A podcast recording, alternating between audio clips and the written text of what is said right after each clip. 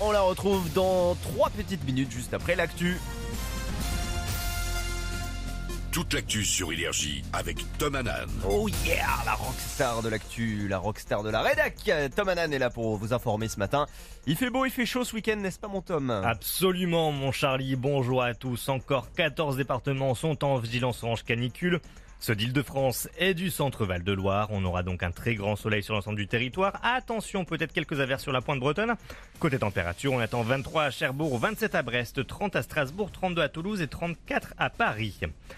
Un, immense séisme de magnitude 6,8 a frappé le Maroc cette nuit. Selon un bilan provisoire, 296 personnes ont perdu la vie, plus de 150 ont été blessées. L'épicentre se trouvait au sud-ouest de Marrakech, mais les secousses ont été ressenties à des centaines de kilomètres à la ronde, notamment à Casablanca, Rabat ou encore à Gadir. Dans l'actualité également, la Coupe du Monde de rugby démarre de la meilleure des manières. Hier soir, pour le tout premier match de la compétition au Stade de France, les Bleus se sont nettement imposés face aux All Blacks.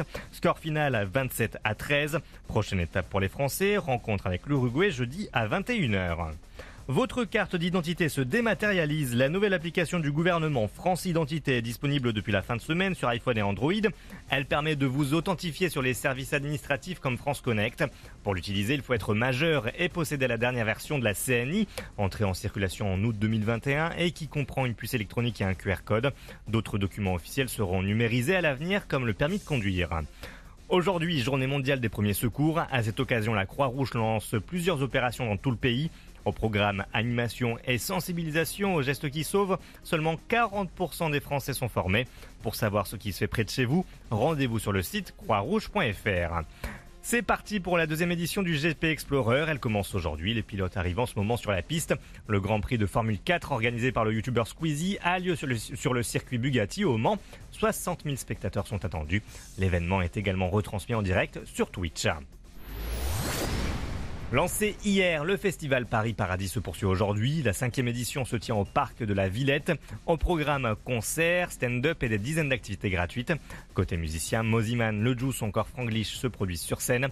Chez les humoristes, on retrouve Manu Paillet, Elodie Pou mais aussi Paul de Saint-Cernin. C'est un événement énergie. Il est 8h05, c'est la fin de ce flash. Merci d'écouter Énergie. Tout de suite, la meilleure playlist du week-end avec toi, mon Charlie. Yes, c'est parfait pour le bien le démarrer ce week-end bien mérité. Vous avez bossé toute la semaine. C'est l'heure de vous détendre avec Bianca Costa qui arrive juste après Laurine sur Énergie.